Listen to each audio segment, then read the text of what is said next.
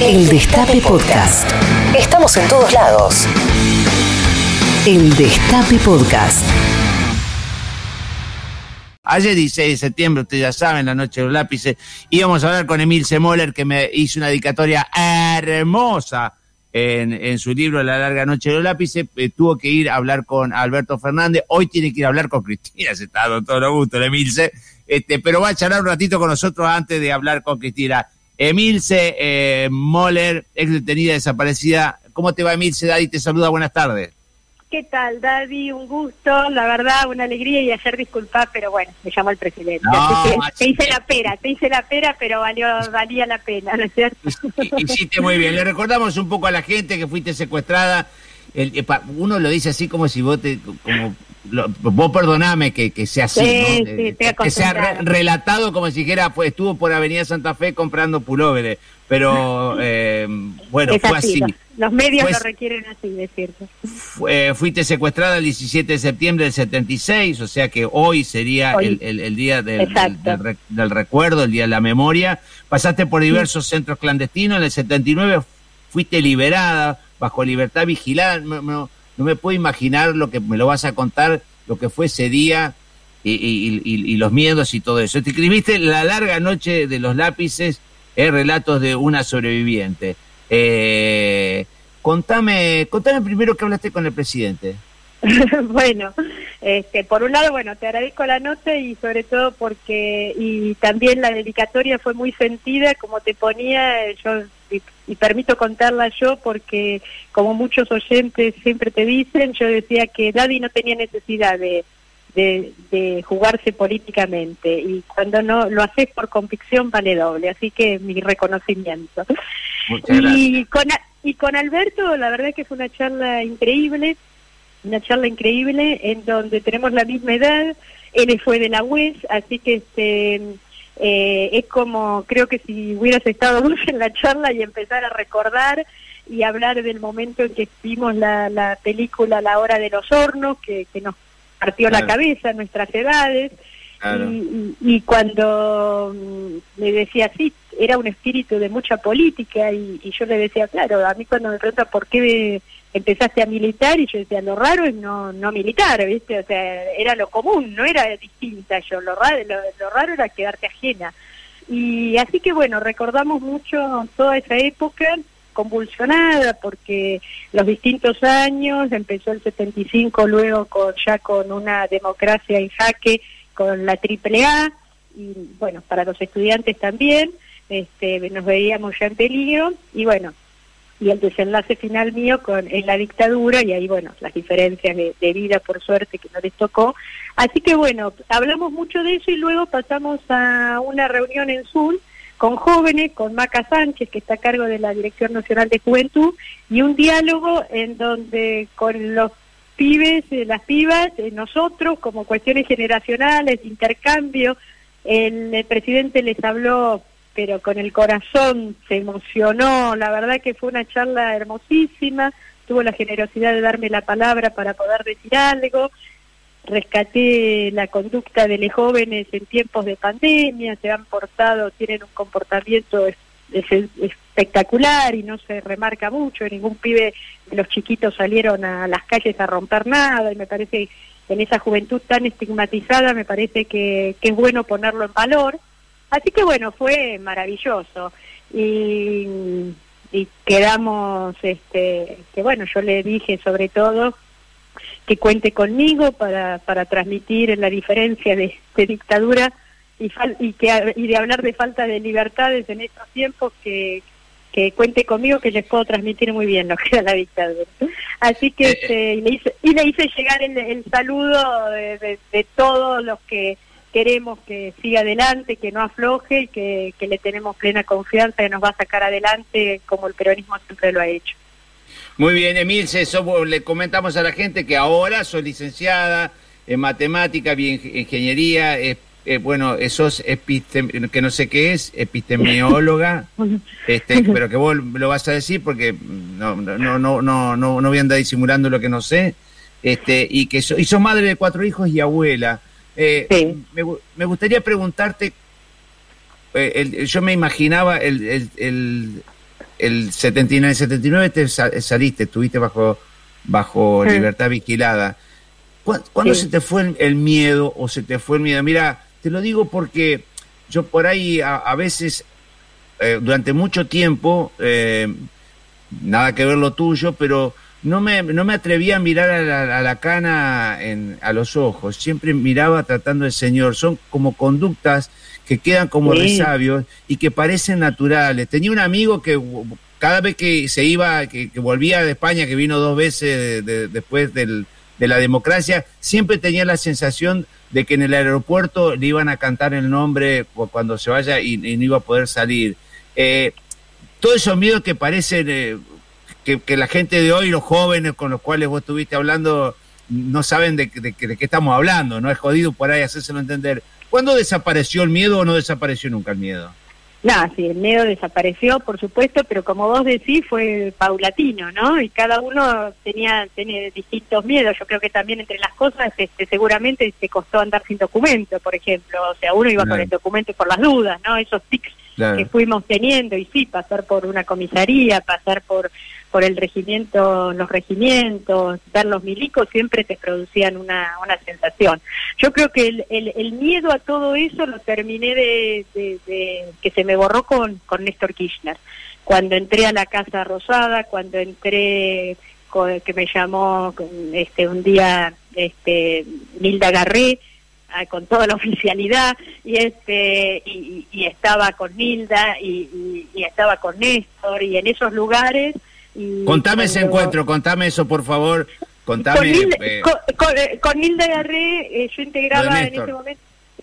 no, con Néstor digo, con Néstor en función de, con Néstor como representante del país, digo con Néstor, con ah. Néstor que sentí que estaba cobijada. Con Néstor lamentablemente tuve que juntarme porque cuando desapareció Julio López, yo fui otra de las testigos amenazada, muy amenazada, y tuvieron que ponerme en custodia, ¿no? Y este, o sea que como veremos, veré, los procesos en nuestro país son idas y vueltas. Y ahí Néstor me recibió con Luis Dualde en una reunión muy cálida y me dijo, ¿qué, ¿qué podemos hacer? y bueno y la justicia en ese momento está no me da no me tomaba las denuncias de las amenazas no me tomaba las amenazas no y era la época que todavía no, te, no estaba el plan testigos y todas esas cosas, ¿no? Fue la primera vez que en democracia que recibí amenazas, y, pero me sentí protegida por Néstor y enseguida se puso toda la el gobierno a cuidarme y eso te da mucha tranquilidad realmente. ¿Por, Así que, qué, este, por, qué decidiste mm. publicar el libro y, y, cuándo? ¿En qué momento? Mira, el libro, o sea, como vos leíste, bueno, tengo tres hijos, no me agregues más, tengo tres hijos y tres nietas, ya tengo bastante. Ah. y, y, tuvieron mucho que ver ellos porque yo sentía que siempre faltaba algo para contarles, ¿no? Y en las entrevistas los tiempos no se pueden, son cortitos, y por ejemplo preguntas como eso, bueno, ¿qué sentiste cuando saliste en libertad? ¿Cómo lo explicás en, un tuit de 140 caracteres hoy en día, no? Entonces yo sentía que se iba perdiendo las historias y son momentos de, enriquecerlas, las historias. Pero yo lo escribía porque soy matemática, ¿viste? Para vos es muy difícil ser matemática, para mí era muy difícil escribir. Pero bueno, también con esos ejercicios y nunca es tarde, a los 60 años me aprendí me puse a aprender a escribir en un taller literario y las ganas de contar todo salieron rápido y escribí un libro que son cada relato es una de las tantas preguntas que me hicieron a lo largo de toda mi, vida militante de con los pibes que te preguntaban esto, cómo, qué sentiste cuando te fuiste, cómo era tu familia, qué era la militancia, qué sentís cuando hablas con los jóvenes. Bueno, todo eso lo cuento con con más detalles, vamos a decir, y con mucho sentimiento, mucho sentimiento que viene bien ponerlo. Vos sabés que yo eh, eh, te, lo, te lo comento porque siempre lo, digo acá en el programa, que cuando hablamos a veces con algunos muchachos eh, de, historias y primero no decimos todo, hacemos todos como mm. puntos suspensivos, ¿no? Decimos, porque todavía, todavía queda, todavía queda, no, dar el santo, por ejemplo, no dar el apellido y todo eso. Y, yo veo que hay como, muchos amigos montos que tengo, qué sé yo, que, que no les gusta hablar de, esa época. que no, ni tomando un vino, Eh, es una cosa, viste, como los abuelos que no hablaban de la guerra. Bueno, es eso, eso. Por eso siento que todavía hay como, como, como muy, está como, hay como una herida importante, ¿no? Sí, y esas, y esas ausencias en los relatos y en la transmisión, eh, los jóvenes lo sienten mucho, porque le quedan pedazos que no los pueden entender, no los pueden entender. Entonces, yo metí todo en el libro, todo. Lo que lo bueno, lo malo, lo regular, me parece que y que así es más audible, no como un relato monolítico. Eh, y justamente una de las cosas que hago es tratar de bajarme lo más que puedo del bronce, que a veces te suben, viste, los pibes, ah, señora, bueno, no, era lo que pude, lo que fui, lo que hice, lo que me salió. Me parece que esas cosas así entre esos grises ayudan, viste. Por supuesto no, no con falsa humildad, digo cosas heroicas también y, orgullosa, pero mm. hay que meter todo, porque si no los pibes son ausencias que quedan en la transmisión y se nota mucho, Daddy, se nota mucho. Mm. Sí, pues sabe que la otra vez le había hecho un reportaje a, Fernando Bacanar Baja, andaba atrás de, hacerle un reportaje también a Mario Firmerín, porque siempre tengo la sensación de que ellos eh, recuerdan a sus muertos, hacen misa, le hacen ofrendas florales, nosotros mm. también, pero a los que quedaron vivos los mm. escondemos como tíos los tíos borrachos.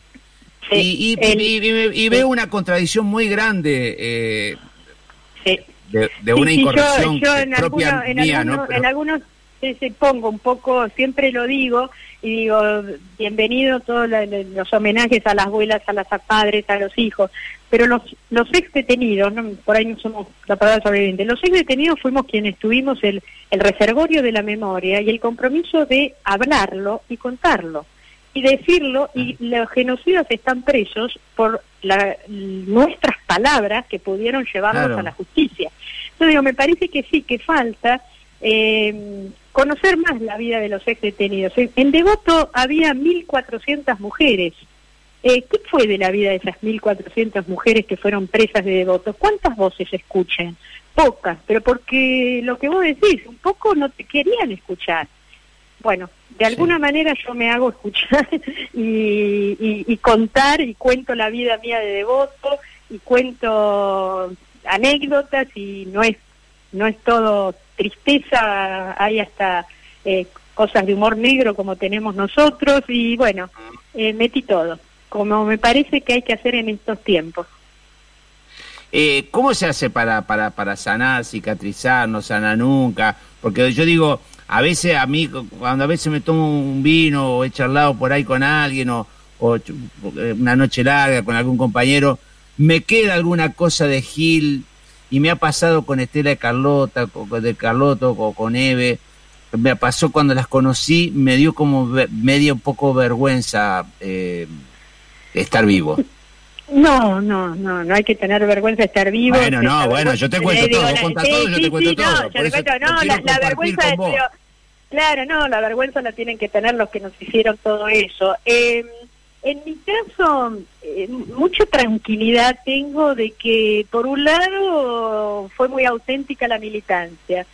Por el otro lado, yo no hice nada para vivir, como mis compañeros no hicieron nada para, para morir y no me quedaron situaciones ambivalentes, no me quedaron situaciones que me tuve que haber arrepentido de haber dicho una palabra, no me quedaron esas mm. situaciones que tuve la suerte de, bueno, no sé, que pude sortearlo y no y no, no lo hice. Y después una reconstrucción, un saneamiento, reconstruyendo, hablando con todos los familiares de los de, de las personas que vi hasta último momento, contándole la última palabra a los hijos, la reconstrucción que con ese legado, bueno, era como unas reparaciones permanentes y bueno, fue mi manera de, sanar y de sentir este reservorio que hago de la memoria y con ellos el homenaje permanente y el enlace entre los que no están y las nuevas generaciones. Y eso me, me ayudó mucho a vivir. Emilce, ya llega, pasamos los 60, eh, ya estamos eh, más cerca del último cuarto, si, si dividimos en 80 de a 20 años, este, estamos mm. en el último cuarto, ¿no? Digo, ¿cómo, cómo, cómo, ¿cómo ves el futuro? Digo, eh, a Clarín no le podemos ganar nunca, Cava nunca puede llegar a ser nuestra. y, siempre tenemos la sensación de que estamos esperando que el torturador se muera de viejito en vez de ir a buscarlo a la casa. O sea que, mm. que esperamos que la muralla se deteriore por el paso del tiempo y sabemos que como que no vamos a ganar, no hacemos nada para romperla. Eh, eh, ¿Te, te asalta eh, esos pensamientos a veces este, de que cambie, de que pasaron una puta cantidad de años como para que la cosa cambie? Mira, bueno, a mí el masazo, y yo te digo que lo, lo, viví muy mal, como te debe haber pasado a vos en el macrismo, ¿no? Ahí sí ya sentía que otra vez, viste, un retroceso que fue terrible, ¿no? Este libro lo parí en el macrismo como un como producto de, de, resiliencia lo hice, básicamente, por esos días tan asiagos me puse a escribir.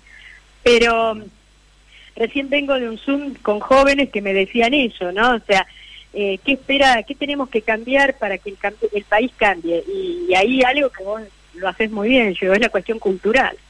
No vamos a avanzar si no hacemos cambio cultural, en donde si hacemos, buscamos políticas distributivas y los principales beneficiarios lo toman como una agresión, eh, bueno, estamos complicados. Y si no volvemos a una identificación de clase, que yo digo, no soy socióloga, no sé si se llama clase o no, pero ubicar los intereses de la clase trabajadora y de los grandes este, grupos de riqueza y dónde te vas a ubicar vos y a qué intereses vas a hacer funcional, esas son las dos líneas, las líneas básicas que tenemos que trabajar en la comunicación para volver a poner las cosas en su lugar como para que después las políticas lleguen a los beneficiarios que tienen que llegar y oponernos a las que nos obstruyen.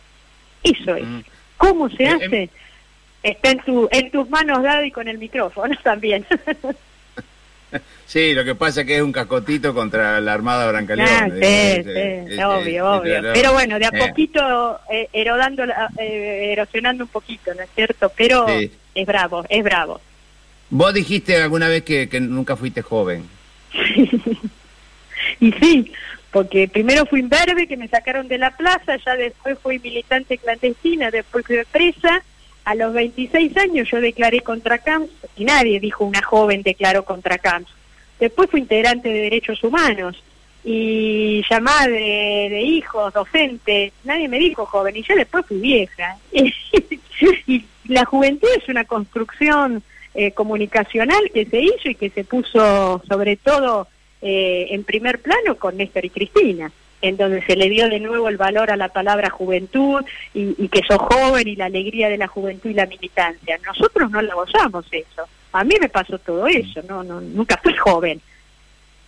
Y a los, aparte de los 19, 20 años salí deprisa. Eh, ¿Te imaginas que, que, me iba a poner a tomar una cerveza con un pibe a los 19 años, yo con libertad vigilada? Y a los 20 que había tenido la libertad, ¿y qué le iba a decir? ¿Dónde estuviste el año pasado? En el pabellón 32 le iba a decir. ¿Qué, qué hablaba? ¿Cómo, ¿Cómo fue apostar al amor después del 79? Me fue fácil porque el amor fue el mismo, porque yo tenía a mi novio ah. de la, antes de la dictadura y me esperó y nos reencontramos con todas las dificultades porque a él le mataron su hermano, pero por lo menos nos reencontramos como amigos. Yo sabía, no sabíamos si íbamos a ser pareja, pero nos reencontramos como amigos, eso ya era un montón. Y al tiempo de poder vernos, volvimos a reconstruir una pareja, el padre de mis hijos y demás, así que este, en ese sentido fue más fácil. Después me separé de ella hace unos años de grande, pero para romper la historia idílica nada más de mi vida. Pero eh, porque me, iban, a hacer reportajes porque estuve casado con la misma persona 40 años. Claro, claro. Eh, se, te nota bastante sana, eh, digo, mentalmente, digo, se te ve no se te ve como te, con, trabas o algo por el estilo. ¿Hiciste un ejercicio? ¿Fuiste, hiciste análisis? Este, ¿Trabajaste sobre tu persona? es mi personalidad, porque hay veces me, he encontrado con gente que estuvo presa conmigo, se acuerda de anécdotas, de que cantaba tanto presa, de que hacía chistes, tiene que ver mucho con mi personalidad. Análisis hice, pero ya cuando tenía treinta y pico de años, y fui por conflicto por ahí, o de pareja o docente, y me acuerdo que fui a una sesión y cuando me estaba yendo le dije, ah, y estuve presa, le dije.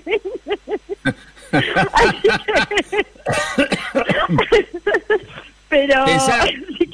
¿Pensás, escribir algún otro libro? Te digo porque se, te nota como que tenés, tenés onda como para escribir bastante y como para dejar algo más de no sé, porque imagínate, Daddy, que fue toda una aventura. No escribí una línea en mi vida. Toda yo era todo matemática, todo poquito, cortito, y, y todo lo que tenían que escribir más de lo social me lo escribían mis hijas. Así que me largué ahora.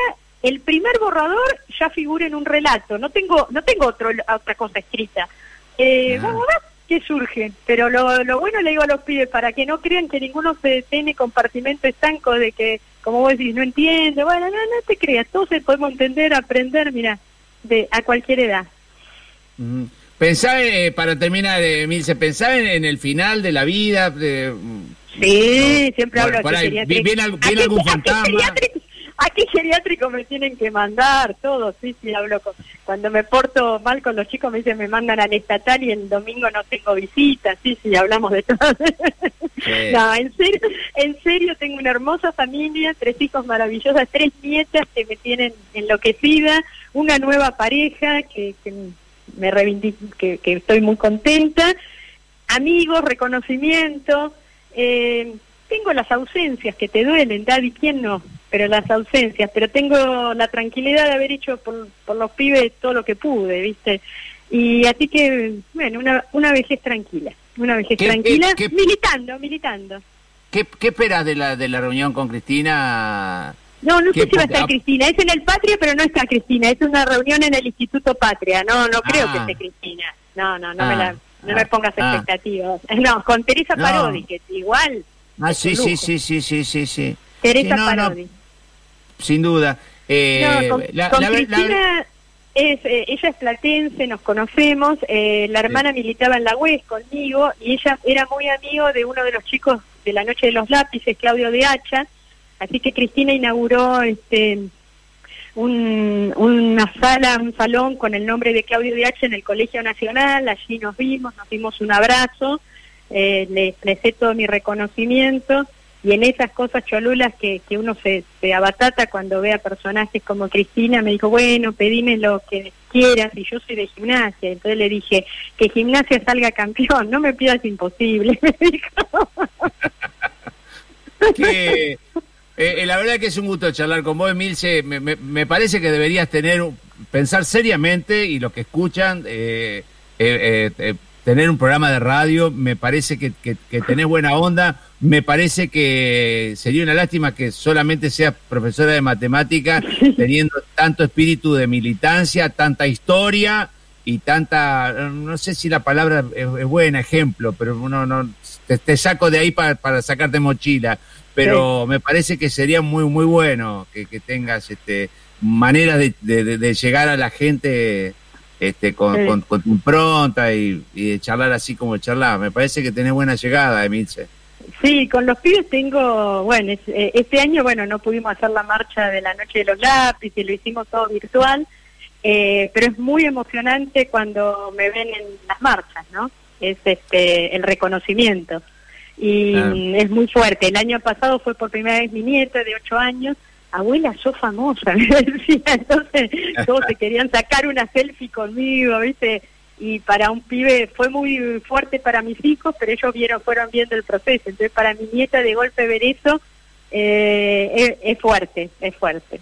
Pero bueno, este, a veces, a, veces van, van, van, pasando los años, viste que yo ya estoy gordo, ya no tengo los 72 kilos de antes, y, y cuando veo cuando veo los, que siempre le digo a los oyentes, miren los numeritos de al lado, que no son quineleros, son los era la edad de los chicos que, que, murieron a los 18, a los 20 años, tanta, tanta gente, tantos militantes. Cuando ves, que ya tenés la, edad más o menos mía, cuando ves esa foto de, del tiempo de ñaupa, eh, tan de ñaupa como nuestros nombres, Emil y Rubén Enrique, digo, ¿qué, ¿qué te viene a, la cabeza? a, mí me pasa, este, como ves, soy muy alegre y demás, pero cuando estoy hablando y cada vez que soy más grande, que uno se va sensibilizando más, me está pasando que cuando hablo en las marchas, en, en, las grupos, en, las eh, reuniones con los pibes, por ahí veo una carita que me hace acordar, viste, al compañerito, al otro que no está, Horacio Húngaro, yo era muy amiga y un relato en el libro muy conmovedor de Horacio y demás,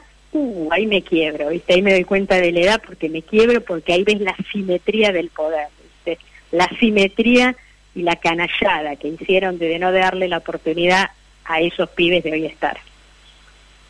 Emilce, te mando un abrazo gigante. Ojalá Gracias, nos podamos ver personalmente y- algún día. Y te vuelvo a decir, eh, lo que vos haces es muy importante, realmente. Y te lo agradezco. Decíselo a mi mujer, viste, ya vamos a cambiar chiste por chiste, dale. Abrazo, Abrazo. David. Chao, gracias, gracias. Eh, Emil Semole estuvo charlando con nosotros. eh, eh, eh, difícil llevar una nota para no, pa no emocionarse, para no entrar en, en, en- en esos lugares donde uno le- por, por ahí le escapa, ¿no? Pero bueno, aquí estamos. Reviví los mejores momentos de la radio. El Destape Podcast.